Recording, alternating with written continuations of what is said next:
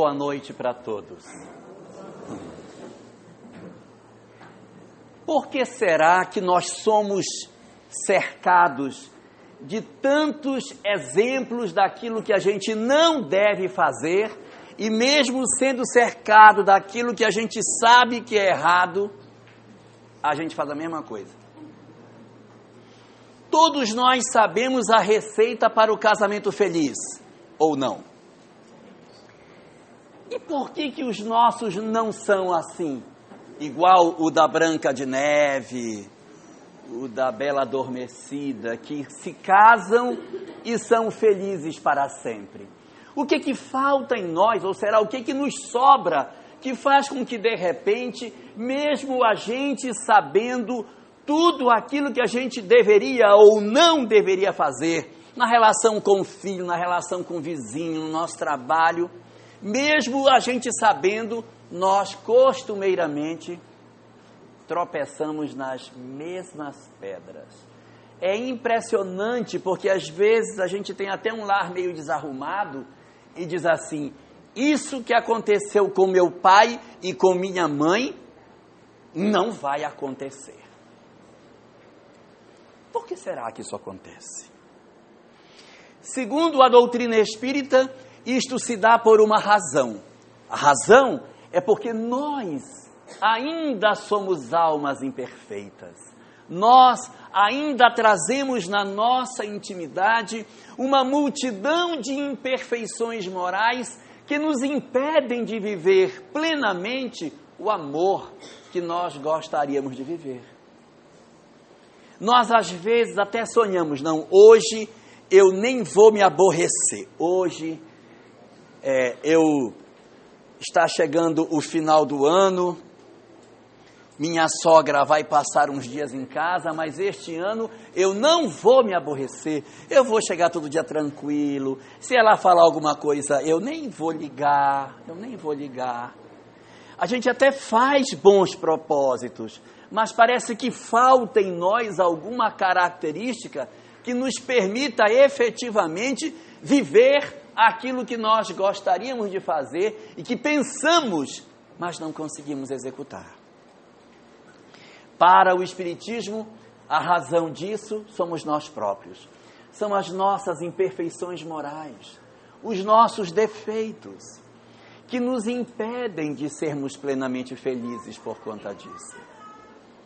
Então, exatamente porque nós somos assim, imperfeitos, anjos das asas rasgadas e quebradas, anjinho do pé torto, às vezes tudo junto, a asa é quebrada, rasgada, o pé é torto, mas nós somos seres perfectíveis. E é essa a aposta que Deus tem em nós. Porque, segundo o Espiritismo, por mais imperfeito que nós sejamos, por mais errados que nós sejamos, existe em nós na nossa característica mais profunda do nosso eu, a assinatura do Criador em nós. Deus, quando nos criou, assim como o autor de um quadro, quando faz o quadro, assina, Deus, quando nos fez, assinou a sua obra. A assinatura dele está dentro de nós. Dentro de cada um de nós.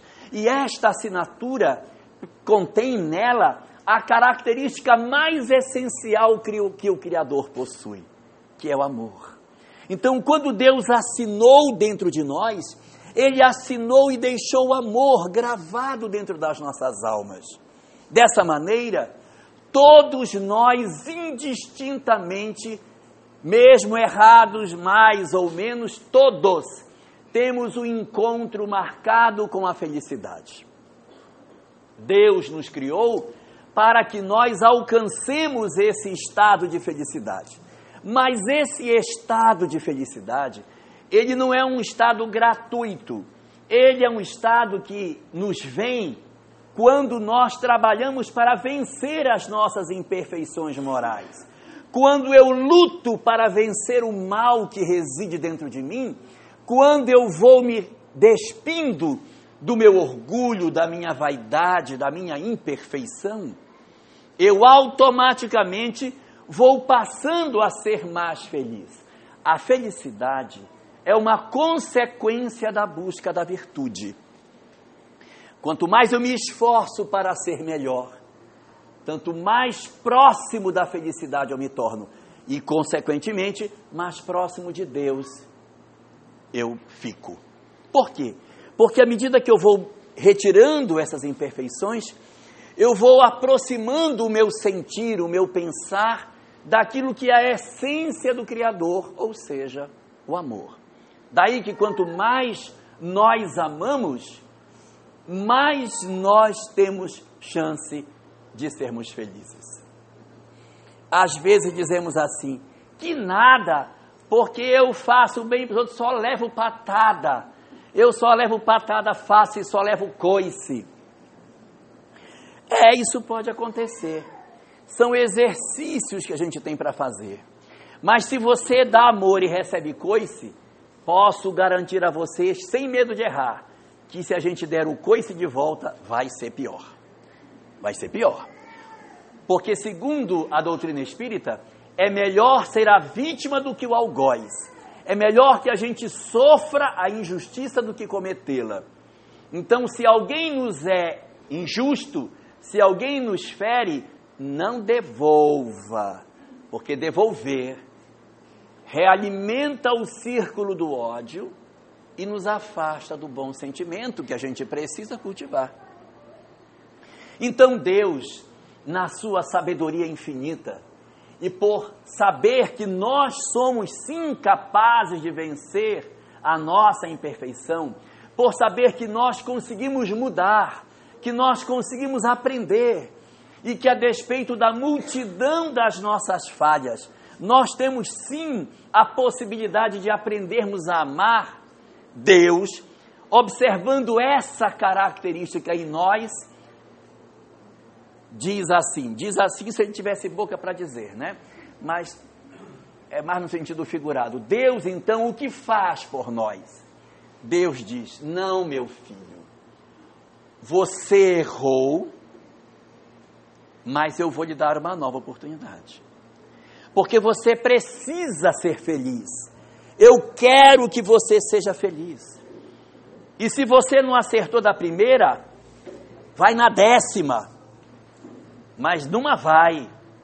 Nós vamos, eu não tenho pressa com você. Nós vamos testar quantas vezes forem necessárias mas eu não desisto de você. Eu não desisto de você. E por conta desse processo que o Espiritismo diz que existe na lei de Deus, nós retornamos para a vida física. Nós nascemos de novo. Então, na ótica do Espiritismo, a gente nasce, renasce, nasce e renasce com o objetivo de aprender o caminho da felicidade o caminho da perfeição humana, que decorre da nossa capacidade de vencermos essas nossas imperfeições. Se eu me esforço, se eu luto contra as minhas imperfeições, serei feliz mais cedo. Se eu sou teimoso, se eu sou rebelde, se eu sou turrão, eu vou ser feliz, só que vai demorar mais. Mas vai ser também. O dia que parar de teimar, aí nós conseguiremos então alcançar esse estado de felicidade que tanto buscamos. E aí nós renascemos na terra, nós renascemos no mundo. E nós costumeiramente na terra reclamamos direto da nossa vida. Oh, meu Deus! Por que o Senhor não me fez mais alto, ou mais magro, mais baixo? Por que não fez o meu olho mais aberto, mais fechado, meu nariz mais largo, menorzinho? Ai, bem que eu podia ter casado com o marido da vizinha. Não tem isso, não? Não, né? Graças a Deus. Então a gente fica, às vezes, desejando aquilo que nós não temos. E reclamamos da nossa vida. Olha o meu pé como é feio. Ah, eu tenho, tenho tanta vergonha do meu pé. Outros têm o pé lindo. E aí você tem característica que às vezes você olha e diz: Meu Deus, por que, que eu sou assim? Por que, que a minha vida é dessa forma? Por que, que eu não tenho o amor que eu gostaria de ter? Queria tanto que minha mulher fosse diferente, queria tanto que meu marido fosse diferente, ou até a sogra fosse diferente, sei lá. Mas a gente às vezes sonha com coisas que a gente não acaba não obtendo da vida. E frequentemente, não são todos, mas muitos de nós reclamamos da vida direto. Oh, que fardo miserável que eu carrego. Meu Deus, quando tu quiseres está na hora, vem me levar. Não aguento mais. Já viu isso, Pedro? Né? Não aguento mais, não sei nem para que que eu vivo. Oh, meu Deus. Aí vai, assiste a novela, aí vê o casal lá, a, o Apolo e a Tancinha, aí fica. Me contam. E hoje é o último capítulo, tá? Mas vocês vão ver amanhã que tem reprise. Então, o que que acontece conosco? Nós costumeiramente reclamamos muito da vida. Reclamamos demais. Façamos um balanço na nossa vida e pensemos no dia só de hoje. Quantas reclamações a gente fez? Da hora que acordou até o momento de agora. A gente tem um hábito de reclamar. E isso é ruim, porque ninguém gosta de estar do lado de quem fica o tempo todo. Todo tempo reclamando. Ninguém suporta isso. Isso é chato demais. Mas muitos de nós temos uma característica de sermos reclamões da vida e nos esquecemos de sermos gratos àquilo que a vida nos oferece. E existem quatro personagens nessa nossa história que possuem uma relação bem mais estreita conosco com relação à gratidão e que nós nem sempre lembramos deles. Não lembramos de agradecer. O primeiro desses personagens, evidentemente, não poderia ser outro que não fosse o próprio Criador. E alguns de nós dizemos assim: ah, não, mas eu não tenho nada a agradecer a Deus, porque Ele bem que podia ter quebrado o meu galho, mas olha, me fez feio, pobre, doente. Não é? Eu podia ter nascido em Paris. Não nasci. Não vou nem dizer onde eu nasci, mas nasci. Poxa, então, é, Deus, na verdade, é um, uma parte significativa em nós desse processo de gratidão que a gente não faz. Porque nós esquecemos de perceber a aposta que ele faz na gente. Ah, mas ele podia pelo menos ter me dado um pouco mais de dinheiro, nasci muito pobre. Às vezes, essa pobreza que a gente tem é o beijo de Deus para que a gente seja feliz. De repente, dentro da nossa alma existe, na nossa imperfeição moral, algo que não nos permite, por hora, termos o dinheiro que a gente gostaria de ter. Porque é provável que se a gente tivesse, talvez fizéssemos bobagem. Se eu tivesse dinheiro, ah, se eu tivesse dinheiro. Nossa, eu ia humilhar muito, ó. Nossa, eu ia humilhar demais. E às vezes a gente não tem, porque se a gente tiver, talvez a gente faça besteira. O livro dos Espíritos, tratando essa questão, diz o seguinte: que existem duas provas que são bastante difíceis: a prova da riqueza e a prova da pobreza. E Kardec pergunta aos Espíritos: qual é a mais difícil? A prova da pobreza ou a prova da riqueza? É claro que todo mundo aqui vai dizer que a prova mais difícil é a da pobreza, porque realmente não é fácil, não, né? Mas os espíritos dizem que a prova mais difícil é a prova da riqueza. No seguinte sentido, é muito mais fácil um pobre terminar a existência sem ter errado muito do que o rico. Porque quando se tem, se corre o risco de humilhar, de pisar, de maltratar, de explorar as pessoas, de se dar todos os luxos e todos os, os desvios de personalidade. O pobre, com tudo que é ruim de ser pobre, ainda tem a vantagem, se é que a gente pode dizer, mas é aquela vantagem de de repente não cometer muita besteira, até porque não pode. Né, Pedro? Outro dia me perguntaram se você era meu assistente, Pedro. Sério. Que o pessoal ouve o áudio e pergunta: quem é o Pedro? É seu assistente? Bom, então, então Deus é uma, uma parte fundamental nesse nosso processo de gratidão, que nós devemos fazer uma releitura disso em nós. Ao invés de nós dizermos assim, nossa, mas puxa vida, por que, que Deus não me fez diferente? Por que não me deu a pessoa que eu queria? Por que, que eu casei com esse não casei com aquele? Por que, que eu não sou do jeito que eu queria ser? Ao invés de dizermos isso, temos que redizer de outra maneira. Senhor, eu sei que tu me amas e que tu não me dás nada que seja ruim. E se eu não estou recebendo aquilo que eu tanto quero, tu tens razão para não me dar. Me ajuda a que eu consiga mudar para merecer aquilo que eu sei que tu queres me dar, mas eu ainda não estou em condições de receber. Jesus mesmo dizia que Deus não dá uma pedra para um filho que pede um pão e não dá uma serpente para o filho que pede um peixe. Ora, se Deus que é bom, sabe o que é melhor para nós, está nos dando determinada prova, determinado sofrimento, é muito importante que a gente parta do princípio que o amor de Deus por nós é incondicional e que o fato de termos retornado à terra com as fragilidades que nós temos é porque de alguma maneira ele sabe que somos capazes de mudar, aposta em nós e que nós precisamos de alguma maneira corresponder a esse investimento que ele faz e que de alguma forma a gente está desperdiçando esse tempo.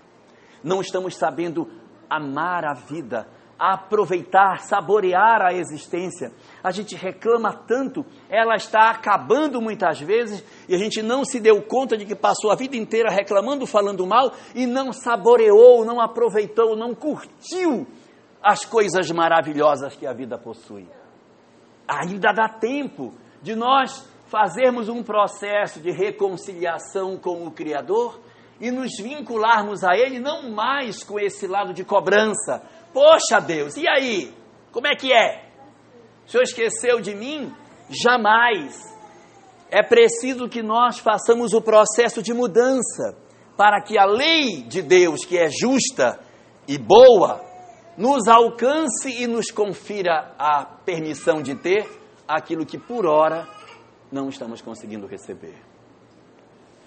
Mas este é apenas um dos quatro elementos fundamentais do processo de gratidão que a gente precisa trabalhar. Os outros personagens, evidentemente conhecidos de nós, dois deles principalmente, é pai e mãe. Nós muitas vezes esquecemos da importância dessas pessoas nas nossas vidas. Esquecemos a grandeza do que eles foram para o nosso processo de retorno nas nossas existências. Nós, seres humanos, somos diferentes dos outros mamíferos. Se a gente ficar assistindo o canal de televisão quando passa aquela vida selvagem, a gente vai ver que quando o cavalinho nasce, ele nasce e aí ele já se coloca de pé e ele já vai seguindo a mãe dele.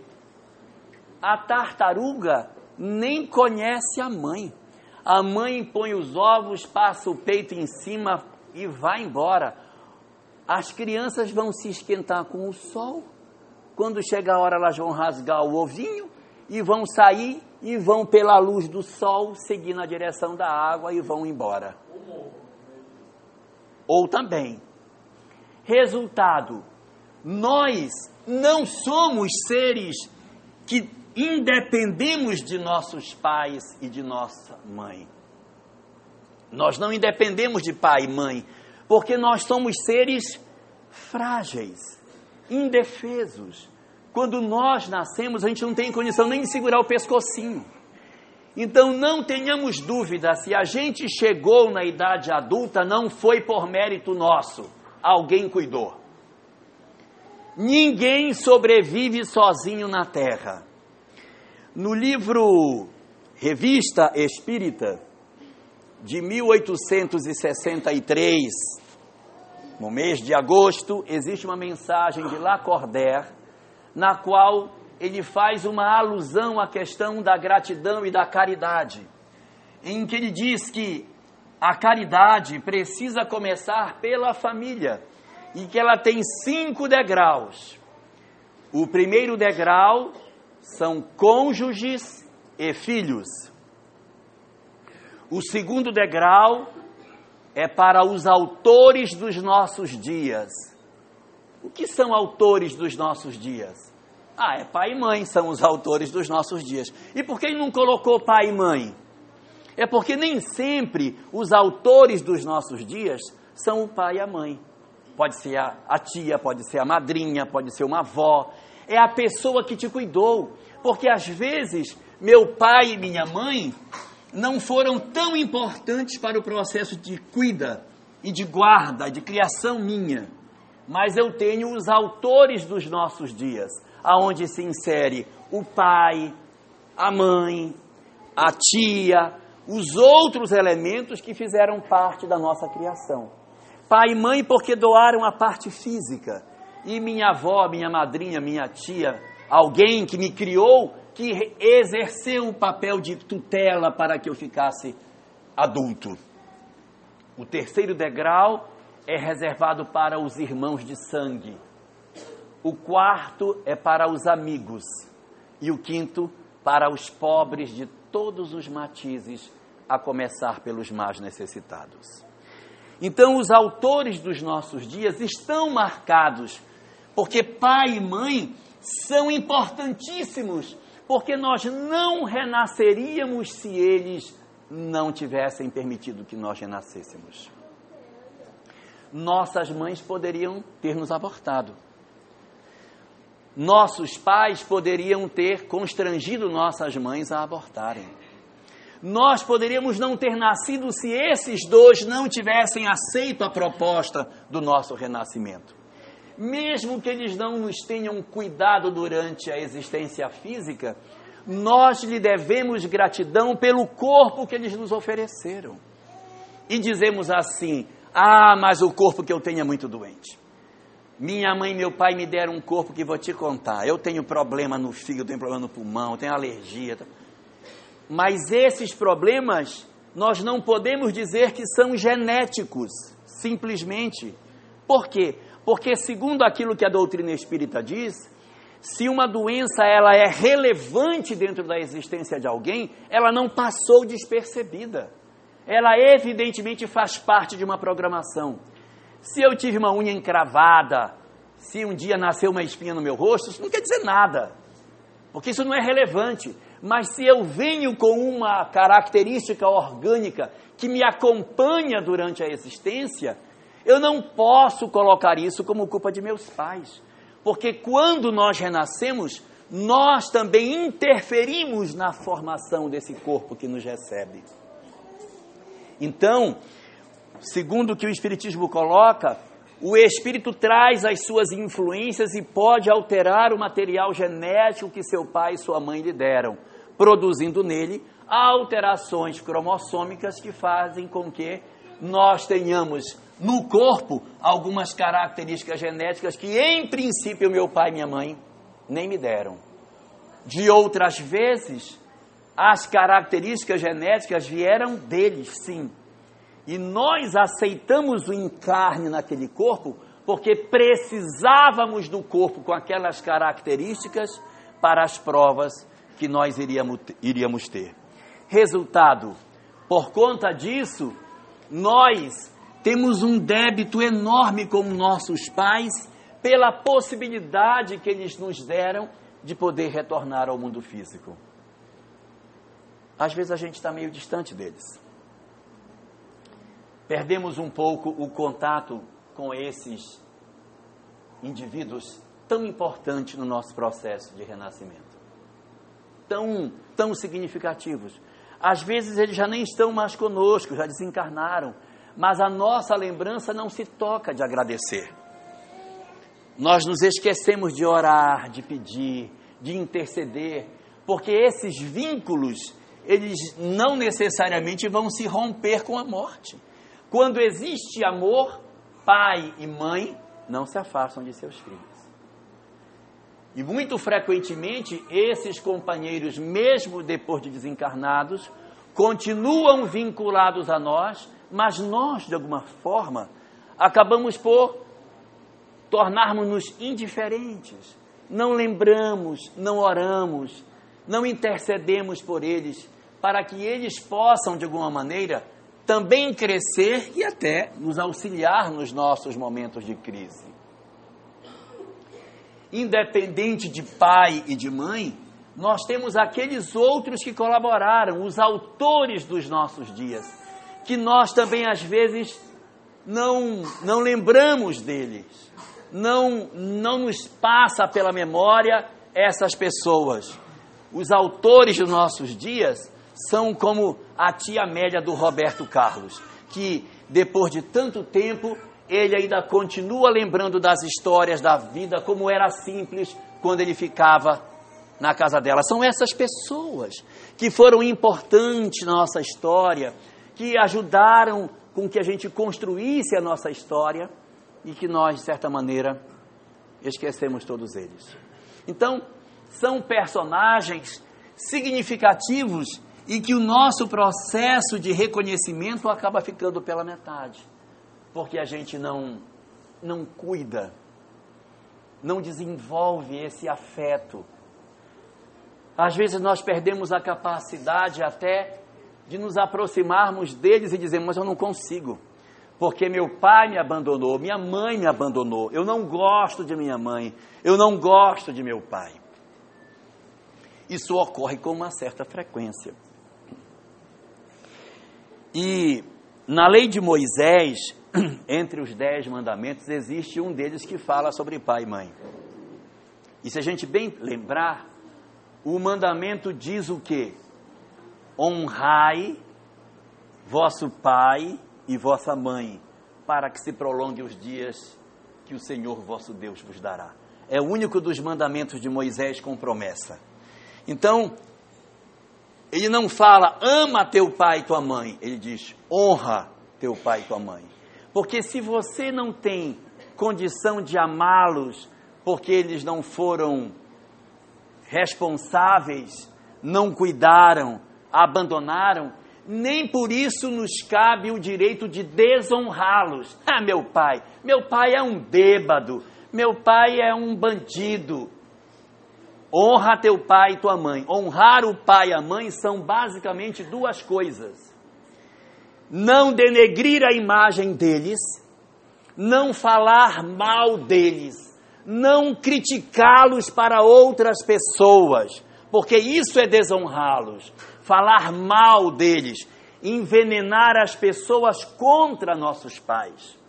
Isso é uma das coisas. E a segunda coisa é não viver de maneira que eles tenham vergonha de nós. Porque se eu tenho uma vida que desonra meu pai e minha mãe, eu estou descumprindo o mandamento de honrar meu pai e minha mãe. Se eu levo uma vida que distorce aquilo que eu deveria ser para que eu pudesse merecer ser filho de meu pai e minha mãe, eu não o estou honrando. Então, honrarás teu pai e tua mãe para que se prolongue os dias que o Senhor vosso, na terra que o Senhor vosso Deus vos dará, é um mandamento que nos remete não necessariamente a amá-los, mas pelo menos respeitá-los, não abandoná-los, não virar as costas, porque a nossa sociedade está vivendo um momento social muito grave. Nós estamos experimentando na nossa sociedade brasileira um processo de envelhecimento progressivo da população. Isso é visível. A cada ano que passa, o número de pessoas idosas só vai crescer. A nossa sociedade, em breve tempo, terá uma quantidade enorme de pessoas acima de 60 anos. Isso significa dizer que os nossos pais deverão viver mais tempo do que aqueles que eram nossos avós, bisavós, porque a expectativa de vida vai crescer. Então isso vai exigir de nós a capacidade de termos que conviver com nossos pais, nossos avós, idosos, muitas vezes dentro de casa, com os dramas que a gente hoje conhece, atuais, das doenças degenerativas, e que vai ser um momento de aprendizado, de crescimento de cada um de nós, num processo de gratidão por aquilo que eles nos fizeram.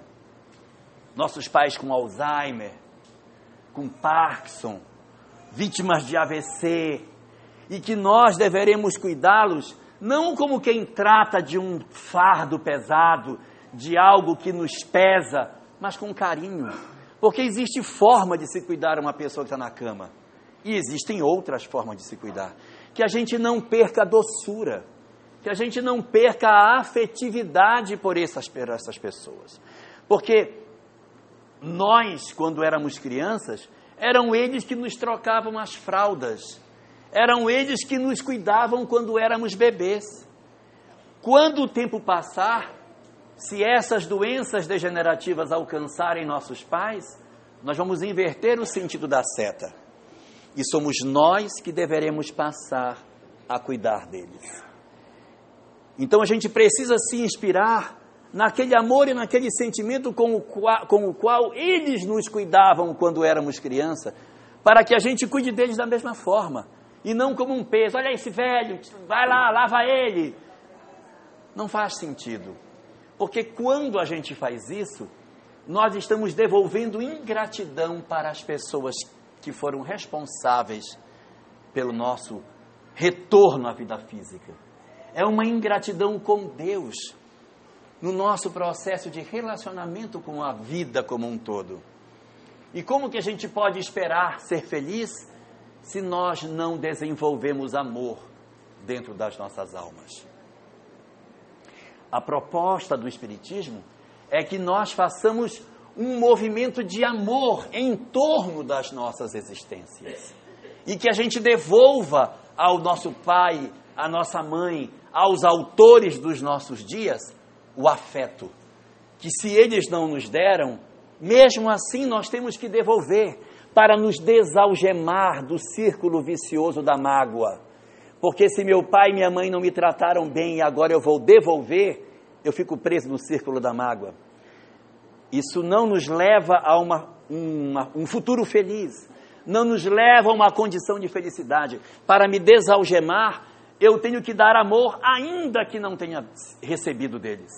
Ainda que eu não tenha recebido, para que eu consiga merecer de Deus algo melhor. Para que eu rompa a camada da justiça e alcance a misericórdia do Senhor. Se eu só devolver aos outros aquilo que me dão, eu muito provavelmente estarei preso num círculo de existências corporais em que a gente nasce e renasce sem grandes progressos. Para que eu progrida, eu preciso quebrar essas algemas e me vincular ao amor, porque só o amor é capaz de conseguir oferecer a nós a condição de felicidade que a gente tanto sonha. Não será a justiça, não será a vingança, não será o ódio, não será o desamor que nos fará felizes. A única porta que vai nos conduzir à felicidade é a porta do amor, da afetividade. Então, nesse fenômeno de gratidão, propõe a doutrina espírita que nós devolvamos afeto ao nosso pai, à nossa mãe, como gratidão a Deus nesse grande fenômeno de existência que a vida representa para nós. Mas eu disse no começo que eram quatro. Está faltando um. Nós temos uma gratidão a Deus, temos uma gratidão a nosso pai, temos uma gratidão à nossa mãe, mas falta um personagem importantíssimo aqui, que é o nosso mentor espiritual. Mentor espiritual é o nome que a doutrina espírita dá, mas em outras religiões recebe o nome de anjo da guarda, recebe o nome de qualquer outra coisa. Mas para a doutrina espírita é preciso que nós sejamos gratos também a esse companheiro. Quem é ele? Na visão do espiritismo, ele não é um espírito criado para tomar conta de nós. Não ele é uma alma mais velha do que nós, um espírito mais velho do que nós, mais antigo, de mais sabedoria, com mais conhecimento, com maior cabedal de conhecimento, com mais evolução, que se comprometeu com o nosso retorno nesta vida física. Nós retornamos porque esse companheiro silencioso, esse companheiro que está escondido por trás das nossas vidas, avalizou a nossa reencarnação. Nós retornamos porque antes do nosso renascimento, antes de nosso pai e de nossa mãe apostarem na ideia de que nós deveríamos retornar, ele disse: Eu vou acompanhar você.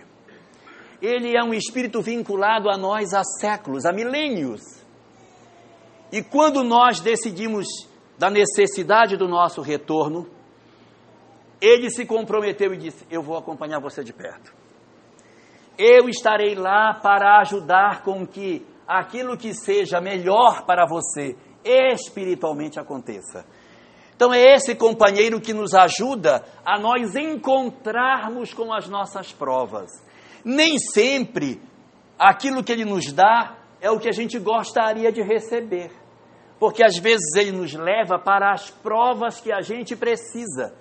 É Ele que nos sustenta, que nos dá força, que nos aconselha para que a gente não faleça nas nossas horas de crise.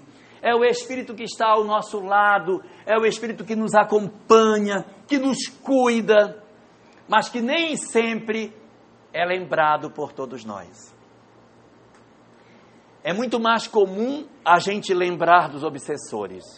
É muito mais comum nós falarmos dos espíritos que nos perseguem, dos espíritos que não querem o nosso bem, daqueles que não gostam de nós, dos espíritos que nos perturbam. Ah, porque a minha vida é assim, porque tem muito espírito perturbado que me perturba, não consigo. Então lembra dele, por favor. Lembra dele, porque esse companheiro pode fazer muito se nós nos ligarmos a ele. E como que a gente faz para sintonizar com esse companheiro?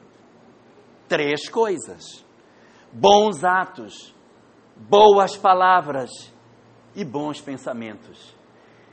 Procurar a sintonia espiritual através da oração, procurar sintonizar com Ele, não se deixar enganar pelas facilidades que a vida terrena possa nos oferecer. Esse companheiro, ele não está interessado no nosso sucesso material, ele não está interessado no, na nossa alegria terrena, ele está preocupado com o nosso sucesso espiritual, com a nossa alegria espiritual. E a alegria espiritual nem sempre é parecida com a alegria terrena. Às vezes, a alegria espiritual está relacionada com a tristeza terrena. Mas é esse companheiro que pode nos auxiliar nessa grande caminhada para a libertação das nossas almas. Nós precisamos estreitar esses canais e sintonizar de maneira mais efetiva com esses que podem nos ajudar. Porque esses espíritos, evidentemente, eles não estão só para isso, eles têm suas vidas, mas eles têm um carinho tão profundo por nós, e nenhum de nós que estamos aqui, nem os que estão lá fora, vieram à Terra sem que eles avalizassem o nosso retorno. Eles estão particularmente comprometidos com o nosso sucesso. E não há nada que a gente possa fazer, nada. Não existe nenhum crime, nenhum delito, nenhum tropeço, nenhum erro, não existe nenhuma falha que a gente possa cometer que eles digam: desistir. Agora você segue sozinho. O mentor não desiste do seu protegido, independente do que quer que ele faça. Então, você saber que você tenha um amigo incondicional, para que você possa buscar sintonizar para os seus momentos de crise, é importantíssimo. Para que a gente então consiga não só sintonizar, mas agradecer a Ele por todas as coisas que Ele já realizou na nossa vida. Quantas vezes nós já oramos para agradecer a Ele o que Ele fez por nós, por tudo de ruim que poderia ter acontecido e que não aconteceu. Por todas as questões da hora grave que nos vieram e que a gente teve aquela intuição e conseguiu sair por outro caminho. Nós raramente agradecemos isso. E o Espiritismo propõe que nós façamos este exercício de gratidão a esses companheiros que estão envolvidos na nossa história de vida. Eles são fundamentais para essa nossa existência. Mas nós precisamos saber ser gratos a eles para que nós aproveitemos o tempo que a gente tem na Terra. Se não pode acontecer de nós entrarmos pela existência e sairmos dela sem termos aproveitado efetivamente as grandes chances que eles nos ofereceram. Nós, quando fazemos isso, estamos abandonando a nós mesmos. Estamos desperdiçando esse manancial de possibilidades que a existência terrena significa para todos nós. Às vezes, fica mais difícil para nós agradecermos a Deus, ao mentor, porque eles estão longe, porque eles já eh, eu não consigo vê-los, então é mais difícil. Mas pai e mãe está mais perto. E mesmo estando mais perto, a gente não consegue agradecer. Às vezes os pais já desencarnaram e a gente também tem uma certa dificuldade para poder tocar, para falar, não tem mais como fazer isso. Mas às vezes os pais estão encarnados, pai e mãe estão vivos e a gente não está realizando a tarefa de amá-los e de cuidá-los como poderia fazer. Então a proposta do Espiritismo é que a gente faça esse grande trabalho de busca de gratidão para que a gente devolva à vida um pouco do amor que a vida nos ofereceu. Porque se a gente não fizer esse trabalho de gratidão, nós ficaremos presos com o nosso coração congelado, amargurado, sem condição de caminhar e de encontrar novos horizontes e novas liberdades espirituais que poderão nos conduzir à felicidade. Muitas coisas poderiam ser ditas sobre isso, mas eu resolvi trazer hoje para nós uma poesia que ela não é espírita, mas ela poderia ser pela grandeza daquilo que ela tem. E eu gostaria de encerrar no, essa nossa conversa de hoje com essa poesia. Ela diz assim: Mãe, eu volto a ver-te na antiga sala, onde uma noite eu te deixei sem fala, dizendo adeus como quem vai morrer.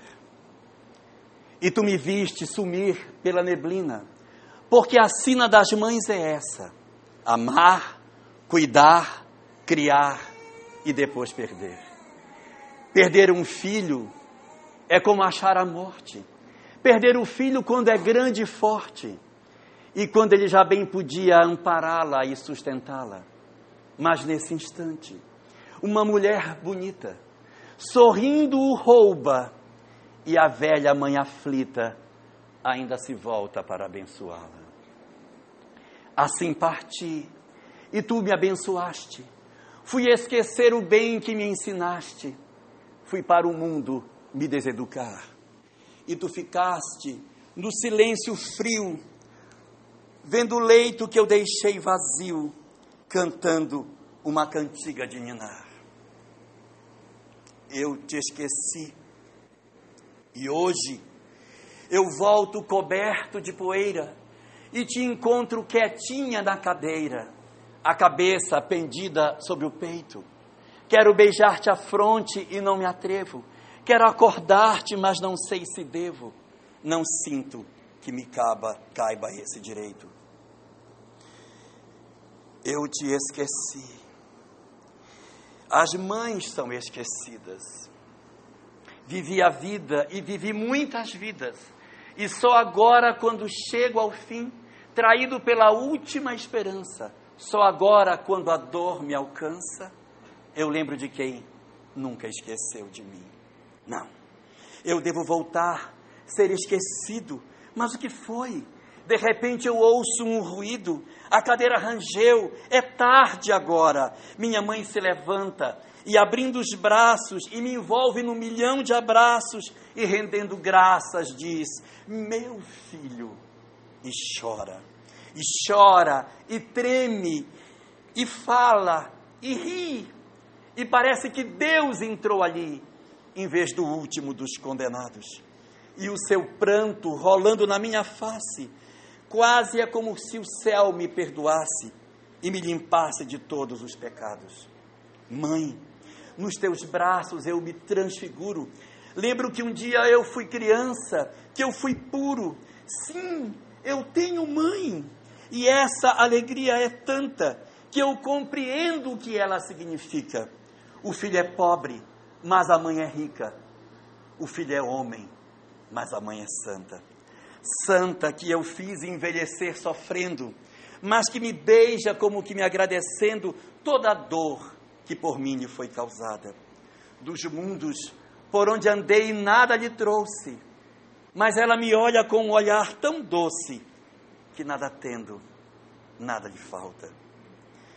Dia das Mães é o dia da bondade maior que todo o mal da humanidade, purificada no amor fecundo.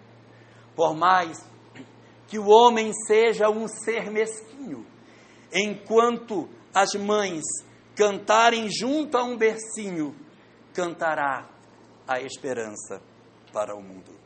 Giuseppe de Arone. Uma boa noite para todos nós.